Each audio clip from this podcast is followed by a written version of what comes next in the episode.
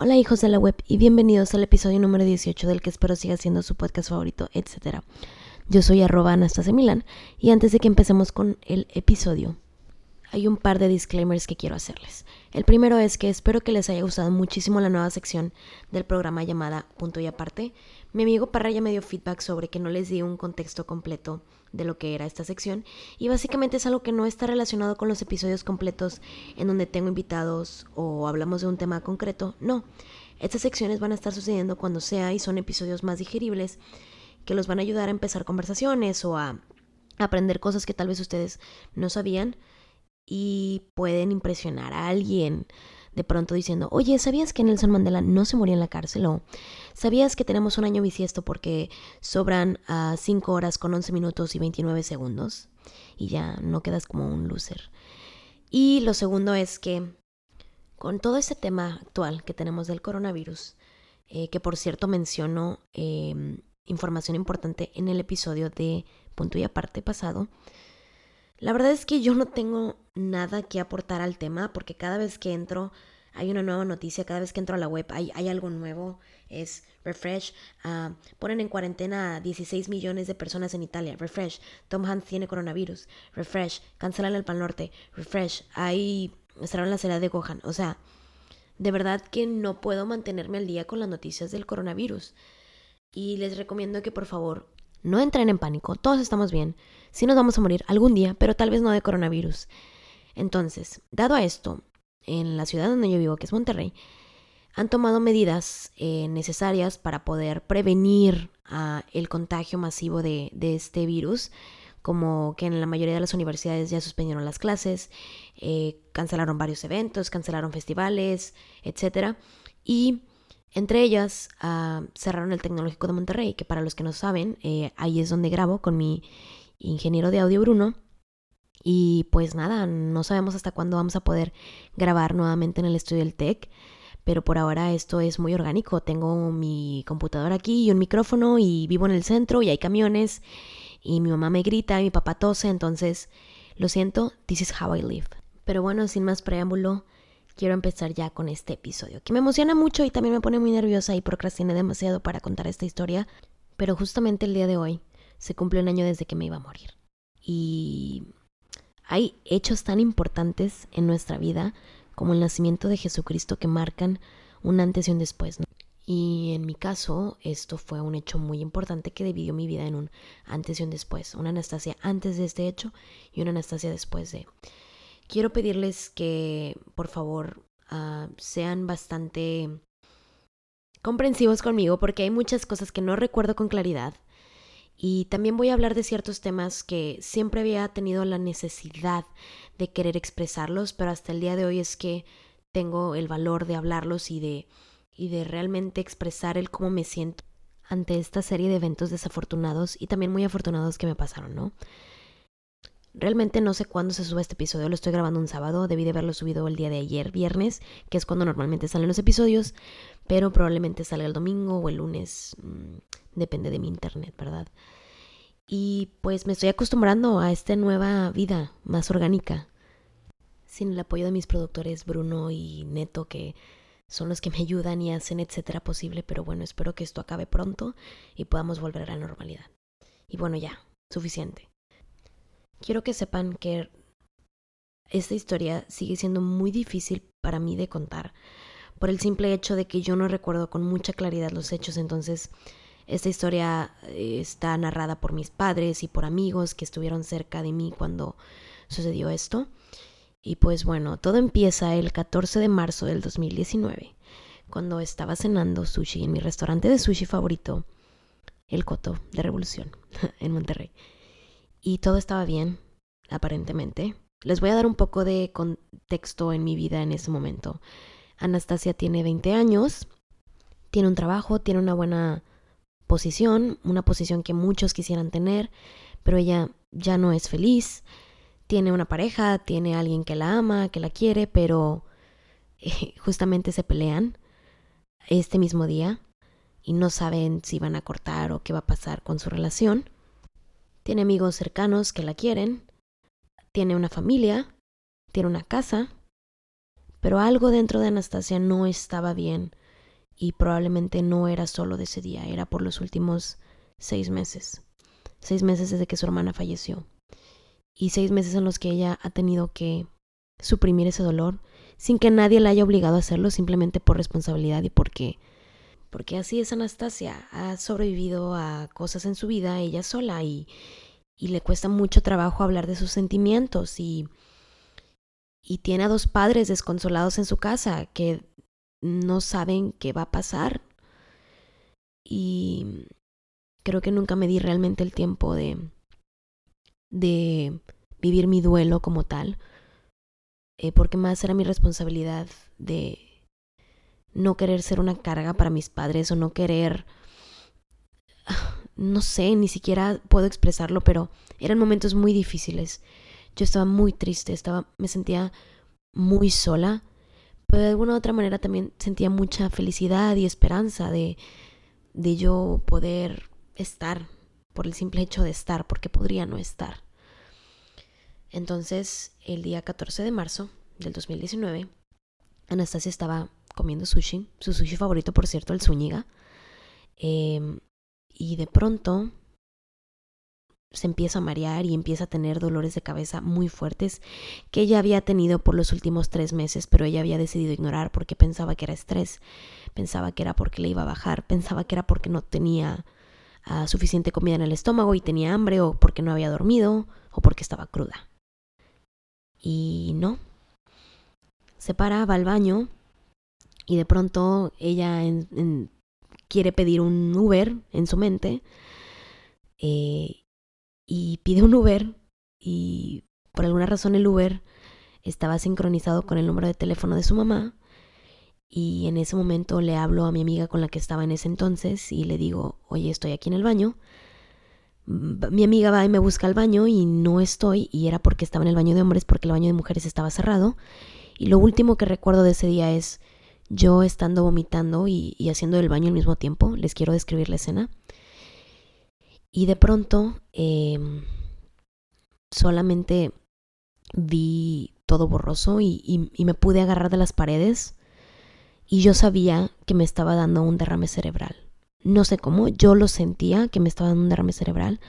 Sentía un dolor impresionante del lado derecho, sentía que mi ojo se iba a salir y solamente recuerdo haber dicho fuck.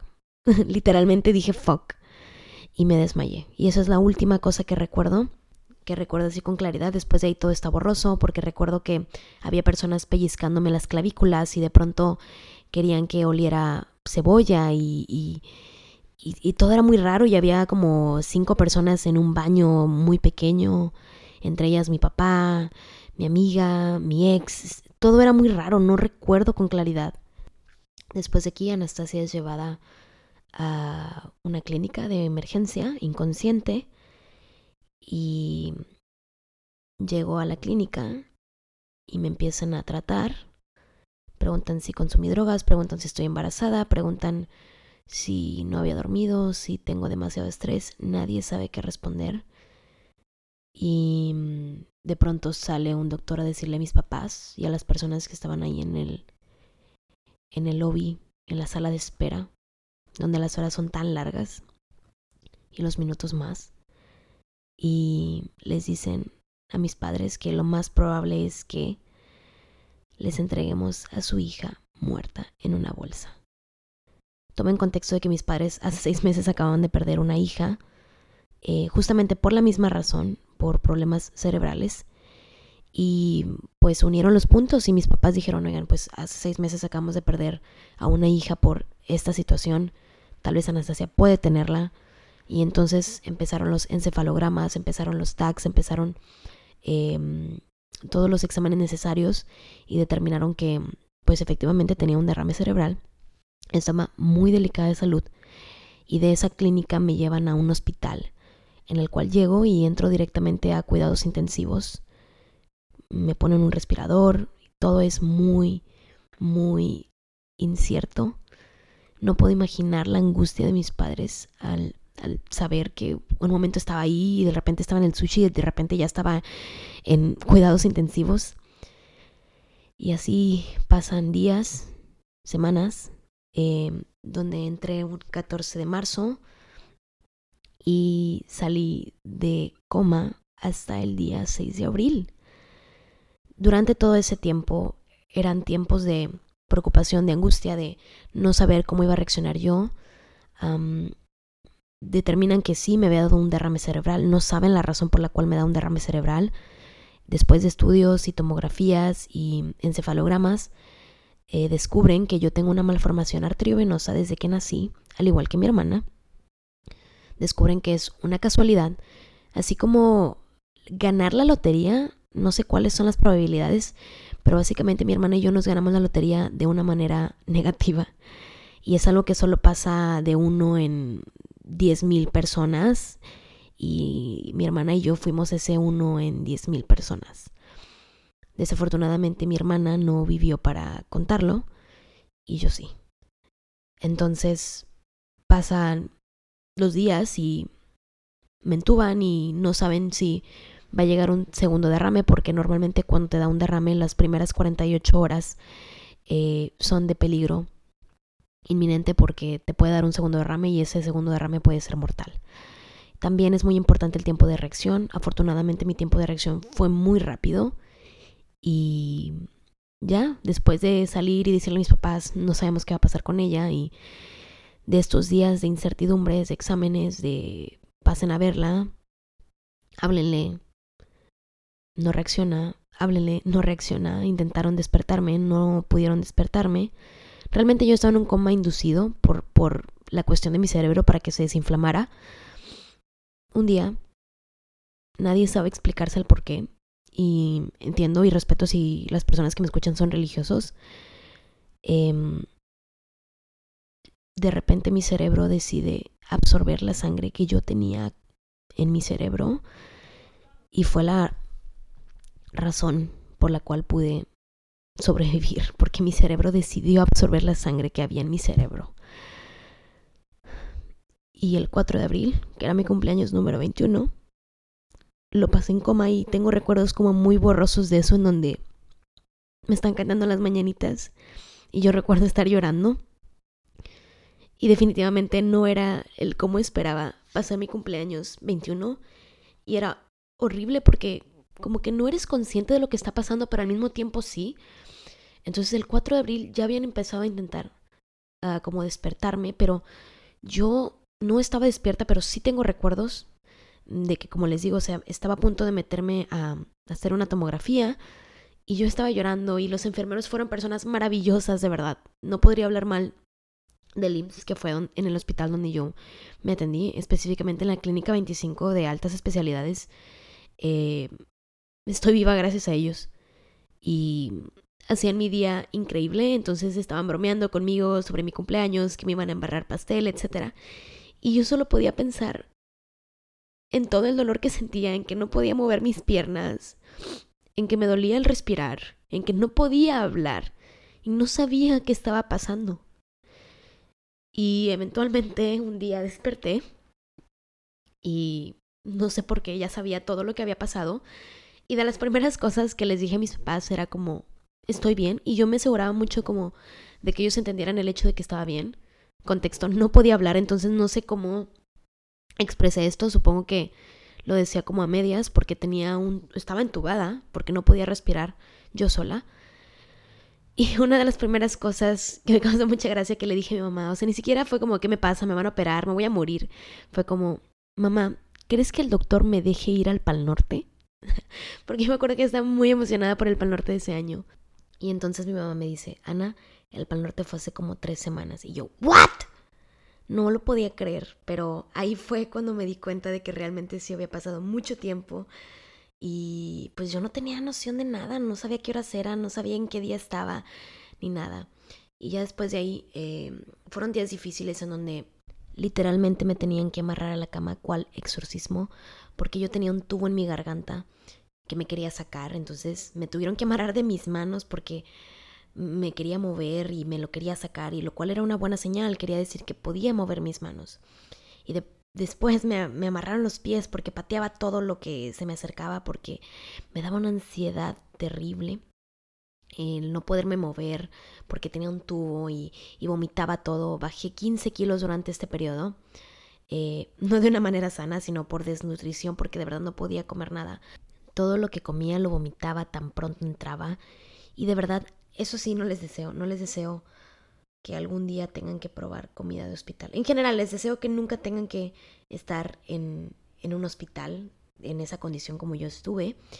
Y pues nada, poco a poco fueron siendo los resultados un poco más favorables, pero ni los doctores ni los encefalogramas saben explicarse el cómo es que seguía viva y cómo es que mi cerebro decidió absorber mi sangre, em, porque no me tuvieron que hacer ninguna operación y pues luego empiezan estas preguntas de a ver cómo te llamas, cómo se llaman tus papás, en dónde vives, cuántos años tienes.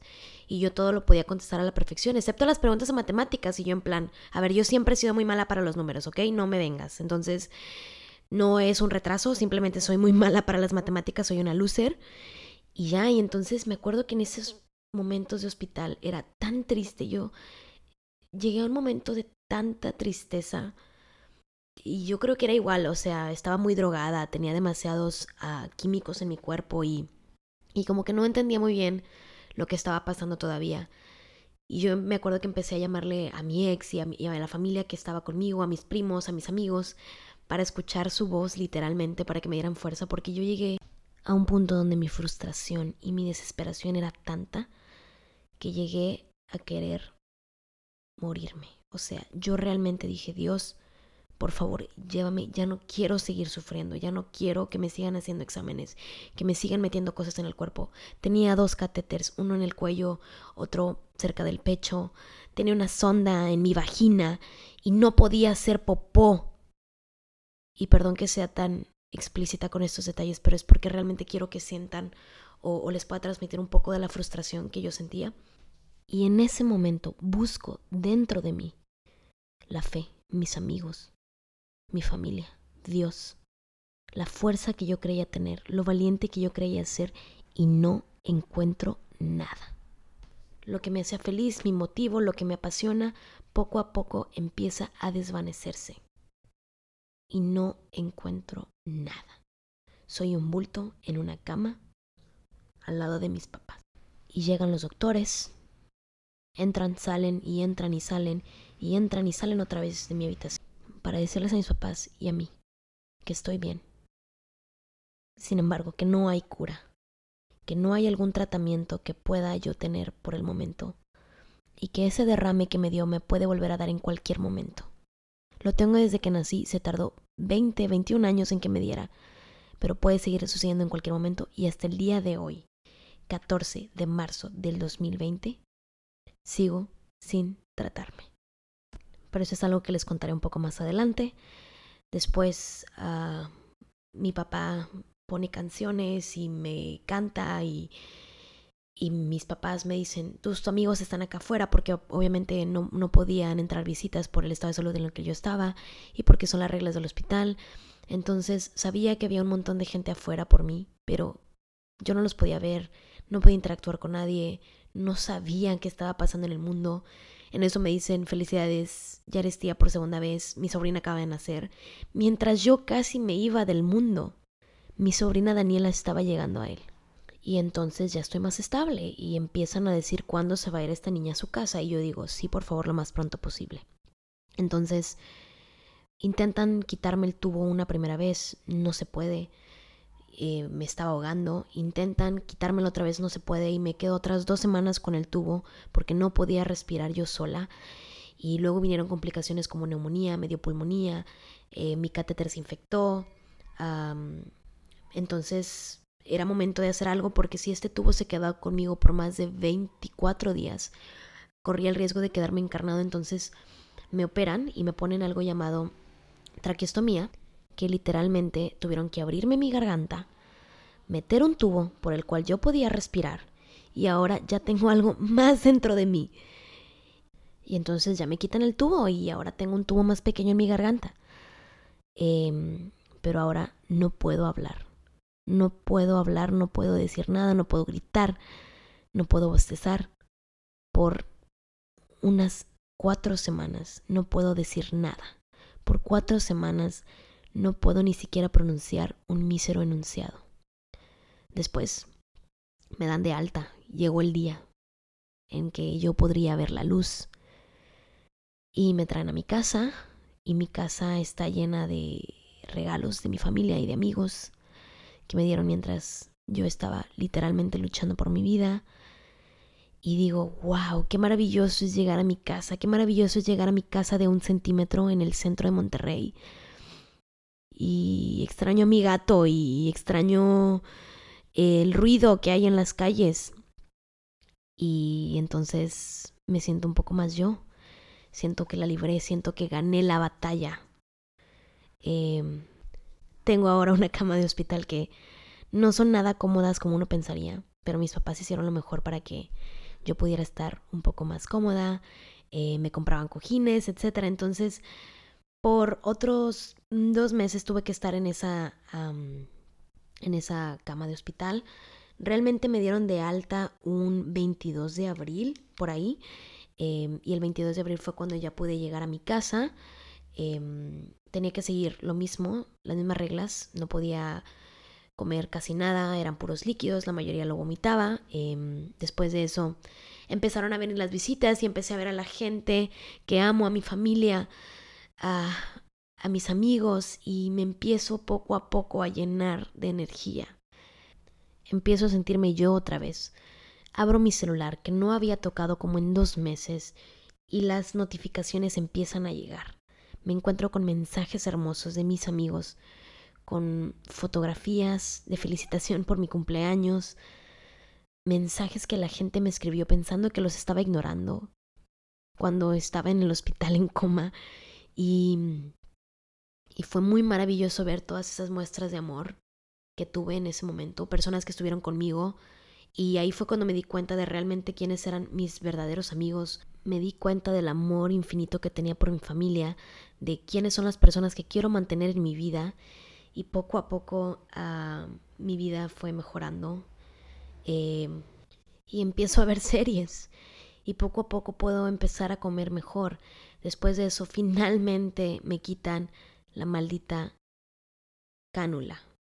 La traqueostomía que me habían hecho desaparece, pero sigo sin poder hablar. Eh, me queda esta voz. Esta no era mi voz de antes, pero estoy muy agradecida porque me haya quedado esta voz un poco más sexy, según yo. Pues porque tenía algo ahí atravesando mis cuerdas vocales, entonces están muy lastimadas todavía, pero estoy bien. Y la primera recomendación del doctor fue no grites, no hables tanto y yo mm, básicamente son las cosas que más hago en la vida, gritar y hablar demasiado y ya, poco a poco empiezo a recuperar esta mm, felicidad, este voy a estar bien, pero ahí no acabaría mi proceso. Ahora siguen las citas con el neurocirujano, con el neurólogo y con la otorrinolaringóloga y seguimientos y medicamentos y se me cae el cabello y me tienen que cortar el cabello porque tengo rastas porque pasé dos meses en el hospital y sí me bañaban, no crean que no, pero pues mi cabello estaba todo húmedo. Y no les puedo explicar la felicidad que sentí cuando me pude parar por primera vez, porque obviamente llegué a mi casa y las primeras dos semanas no caminaba, usaba silla de ruedas, intentaba dar un paso y me caía, no tenía fuerza en las manos, no tenía fuerza en ningún lugar de mi cuerpo, me dolía todo. Y cuando pude dar mi primer paso, cuando me pude levantar para poder ir al baño, no saben lo feliz que me sentí de hacer popó. Lo feliz que me sentí de dejar de usar pañal, lo feliz que me sentí después de que me quitaran la cánula y podría comerme un taco con salsa por primera vez, la primera vez que comí unos taquis fuego después de que no pude comer nada y después de comer galletas marías trituradas con avena por meses, fue maravilloso. Y entonces nuevamente empiezan las citas y me dicen, Anastasia, estás bien, pero ahorita no vas a poder regresar a tu vida normal. Calculamos que no vas a poder regresar a tu vida normal dentro de unos seis meses.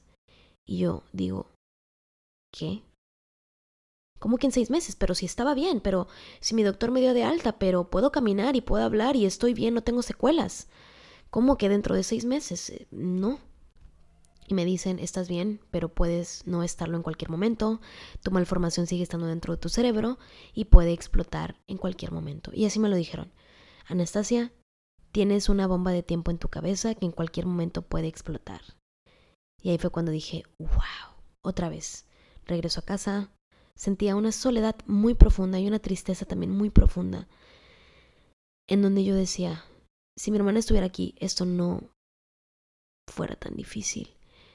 Si no me hubiera pasado esto, si nunca hubiera explotado esto en mi cerebro, si hace 20 años mi feto no hubiera decidido formar esto en mí, y empiezan los hubieras, los por qué, el para qué, el por qué a mí, por qué a mi familia, por qué, por qué, por qué.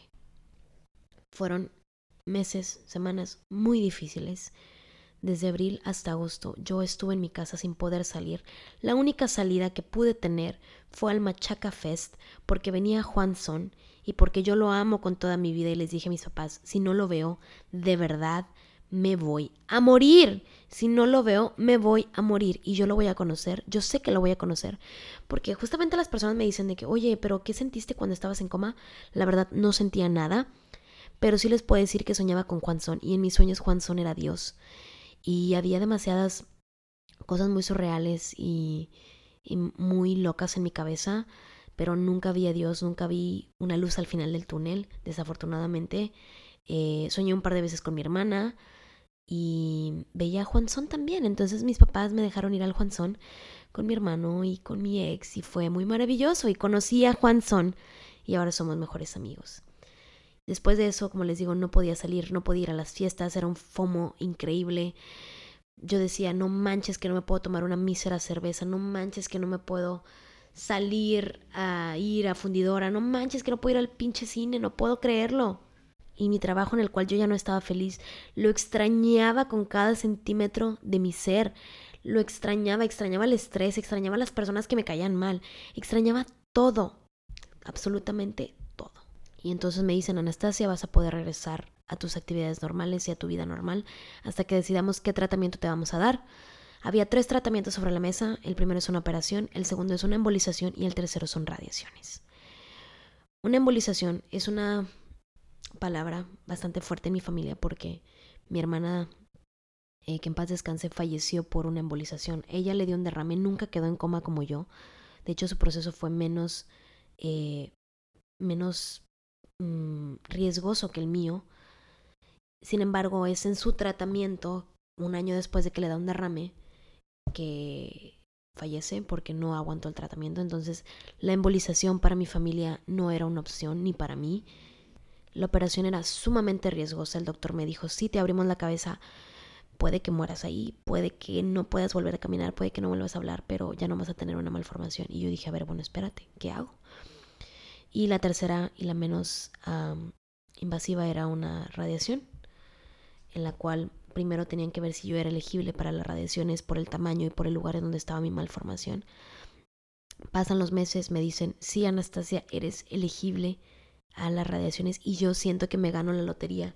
Yo me siento la persona más feliz del mundo y es ahí cuando deciden eh, darme de alta por ese momento y me dicen, órale, vas, puedes regresar a tu trabajo, puedes regresar a tu escuela, pero no te recomendamos que hagas los dos, entonces vas a tener que decidir si regresar a tu trabajo o a tu escuela. Y yo dije, voy a regresar a mi trabajo, necesito dinero, quiero dinero. Y ahorita tengo un año sin estudiar. ¡Wow! Un año en donde no he estudiado. Bueno, no he ido a la escuela, pero sí he aprendido muchas cosas.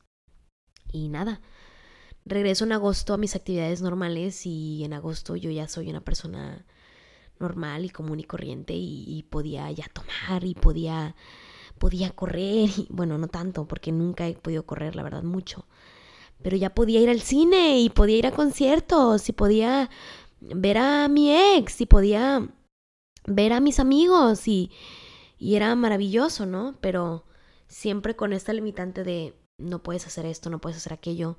No podía volar, me prohibieron volar por la presión, no podía subirme a ningún avión. Entonces, las vacaciones que yo tenía agendadas con, con mi pareja de ese momento y con mis amigos eh, quedaron arruinadas, entonces no pude ir. Eh, yo había aplicado para la New York Film Academy justo antes de que pasara todo eso y me despierto y tengo un correo de ellos diciendo que van a venir a una entrevista y que están interesados en mi aplicación. Voy a la entrevista, quedo, pero no puedo empezar a la New York Film Academy. ¿Por qué? Porque no tengo dinero, una, es la más importante. Y dos, porque no puedo subirme en un avión. Y entonces el dolor vuelve poco a poco a mí. ¿Por qué si ya no estaba en una cama de hospital me sentía tan triste? ¿Por qué si ya podía salir con mis amigos me sentía tan profundamente sola? Por primera vez empiezo a ser consciente sobre lo que había pasado en mi vida los últimos tres meses, el dolor que sentía, y empiezo a ver mi dolor reflejado en pinturas de Frida Kahlo, empiezo a ver mi dolor reflejado en libros, eh, empiezo a cuestionar mi vida, empiezo a cuestionar mi fe, empiezo a leer mi dolor en poemas y de repente el arte es lo único que me tiene viva, que me hace conectar. Conecto con las películas, conecto con ese dolor que antes me parecía una tontería y conecto con canciones tan profundas, llenas de dolor. ¿Y por qué si yo ya estaba bien, me sentí así? Y luego descubrí que nunca había realmente analizado el, el profundo dolor que tuve durante esos tres meses llenos de angustia, depresión y sufrimiento. Y que gracias a mis amigos y a mi familia fue que yo puedo seguir aquí y soy lo que soy hoy en día. Después, en febrero se supone que me iban a dar mis radiaciones de este año y era una espera increíble. Desde agosto hasta febrero yo decía, bueno, espero no morir, espero no me pase nada. Y se llega a febrero, ¿no? Anastasia, campeona, logró vivir hasta febrero. Pero entonces voy a una cita y me dicen, Anastasia, ¿estás bien? Y queremos apoyarte y queremos que sigas estando bien pero no podemos darte radiaciones ahorita porque me acaban de quitar la licencia. Mi doctor, la única persona que tiene licencia para radiar cualquier tipo de cosa en el cerebro, le quitan su licencia. Y Anastasia se queda sin radiaciones hasta quién sabe cuándo. Y ahí estoy, hasta el día de hoy, 14 de marzo, siguen sin radiarme. Gracias al cielo, sigo bien, pero ahorita todo sigue siendo muy incierto. No sé si me van a radiar, no sé cuándo me van a radiar. Y he seguido mi vida y estoy muy agradecida. Y solamente cuando estás a punto de morirte es que aprendes el maravilloso valor de la vida.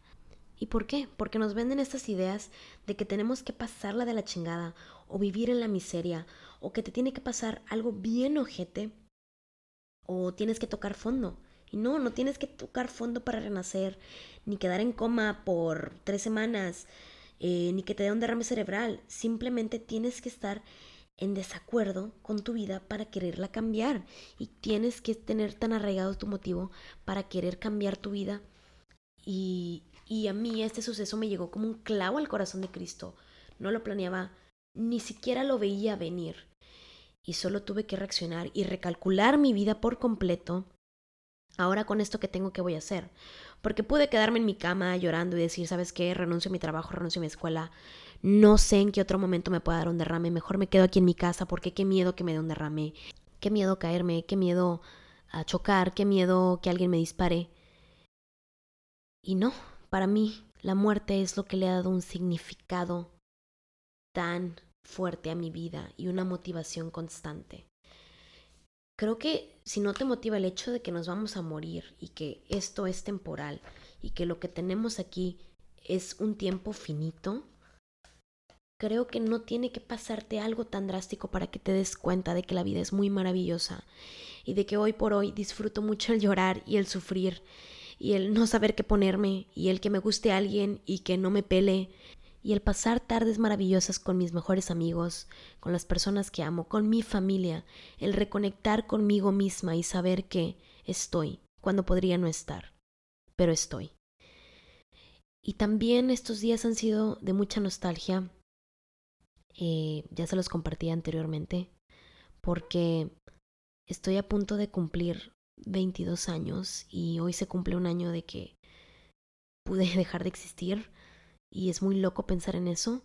Y también es muy loco mirar mi vida un año hacia atrás y verla ahora y ver que hay muchas personas que estuvieron en esa etapa muy difícil de mi vida y que hoy por hoy ya no están en mi vida o que ya no forman parte de ella, pero que voy a estar siempre muy eternamente agradecida por estar para mí, estar para mi familia, para mis papás, y por cuidarme y por hacerme reír. Pero tengo que entender que a veces las personas están por momentos en nuestras vidas y a veces se acaban y es algo que me tomaba mucho trabajo y mucho tiempo y mucha energía como yo gastaba en pensar de por qué esta persona si estuvo en este momento tan difícil de mi vida ya no está aquí conmigo. Pero hay veces en que las cosas simplemente acaban y ya. Y tienes que aferrarte a las cosas buenas que te dejó esa persona o a los momentos en los cuales te hizo sentir. Porque muchas veces no extrañamos a la persona, sino lo que nos hizo sentir o lo que causó en nosotros. Y también fue muy difícil para mí desprenderme o como el pensar cómo mi vida era hace un año y cómo es ahora. Las personas que se fueron, las personas que siguen aquí, las personas que llegaron.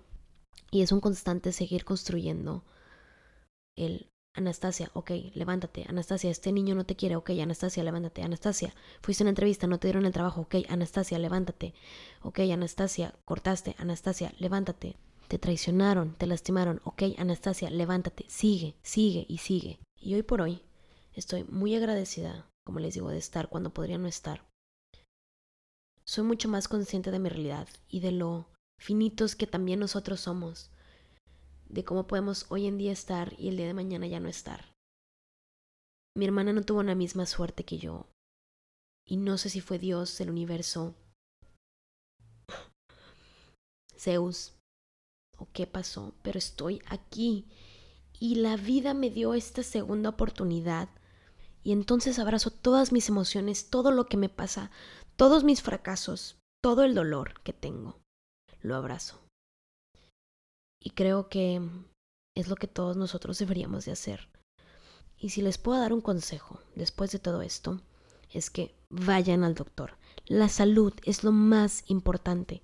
Y yo sé que esto no lo dicen todo el tiempo, lo leemos en todas partes, pero de verdad la salud es lo más importante. Si no tenemos salud no tenemos nada. Y a veces ese dolor de cabeza o ese dolor de estómago, ese dolor de rodilla, lo ignoramos y lo ignoramos por meses. Y es nuestro cuerpo hablando. Y es tan sabio que se puede volver a reconstruir y reconstruir después de que ha estado destruido. Y nosotros decidimos no hacerle caso a esta armadura que está con nosotros todos los días, que siente las emociones, que llora contigo, que ríe contigo, que baila, que se pone unas pedas contigo y decidimos no escucharlo. Mi consejo es vayan al doctor. Nunca, pero nunca ignoren lo que su cuerpo está tratando de decirles. Y que disfrutemos la vida de verdad.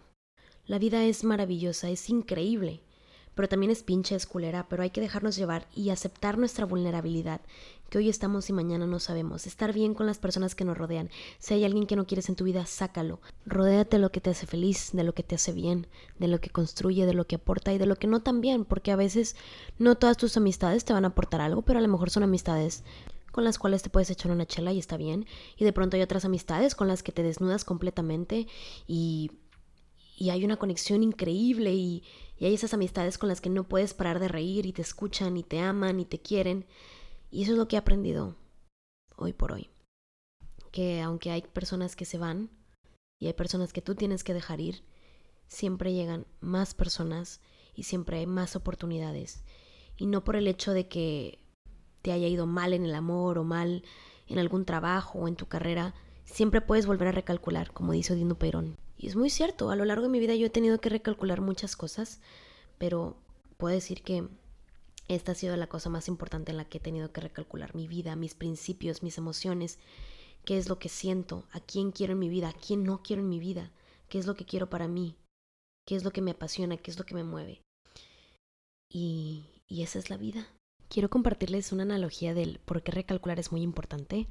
Por ejemplo, los aztecas estaban buscando fundar Tenochtitlán y la referencia que ellos tenían que les había dado Huitzilopochtli en ese entonces era que cuando vieran a la águila postrada sobre un opal comiéndose una serpiente, era donde tenían que construir Tenochtitlán.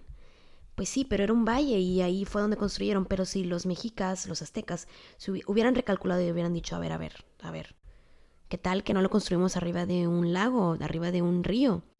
Así en unos mil años más, eh, la Ciudad de México no se va a estar hundiendo ni va a estar teniendo terremotos a cada momento. Entonces, de ahí la importancia de recalcular.